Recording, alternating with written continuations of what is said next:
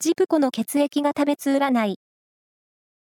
10月16日の運勢をお知らせします。監修は、魔女のセラピー、アフロディーテの石田も M 先生です。まずは、A 型のあなた。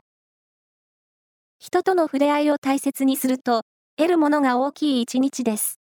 ラッキーキーワードは、水玉模様。続いて B 型のあなた。社交運アップで人間関係が円滑な一日。スクールやセミナーに顔を出してみよう。ラッキーキーワードは文房具店。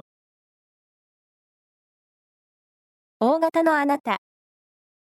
楽な方向へ流されやすい一日です。大切なことは早めに片付けて。ラッキーキーワードは、タコス。最後は AB 型のあなた。インスピレーションに恵まれています。創作活動には最良の一日。ラッキーキーワードは、フラワーアレンジメント。以上です。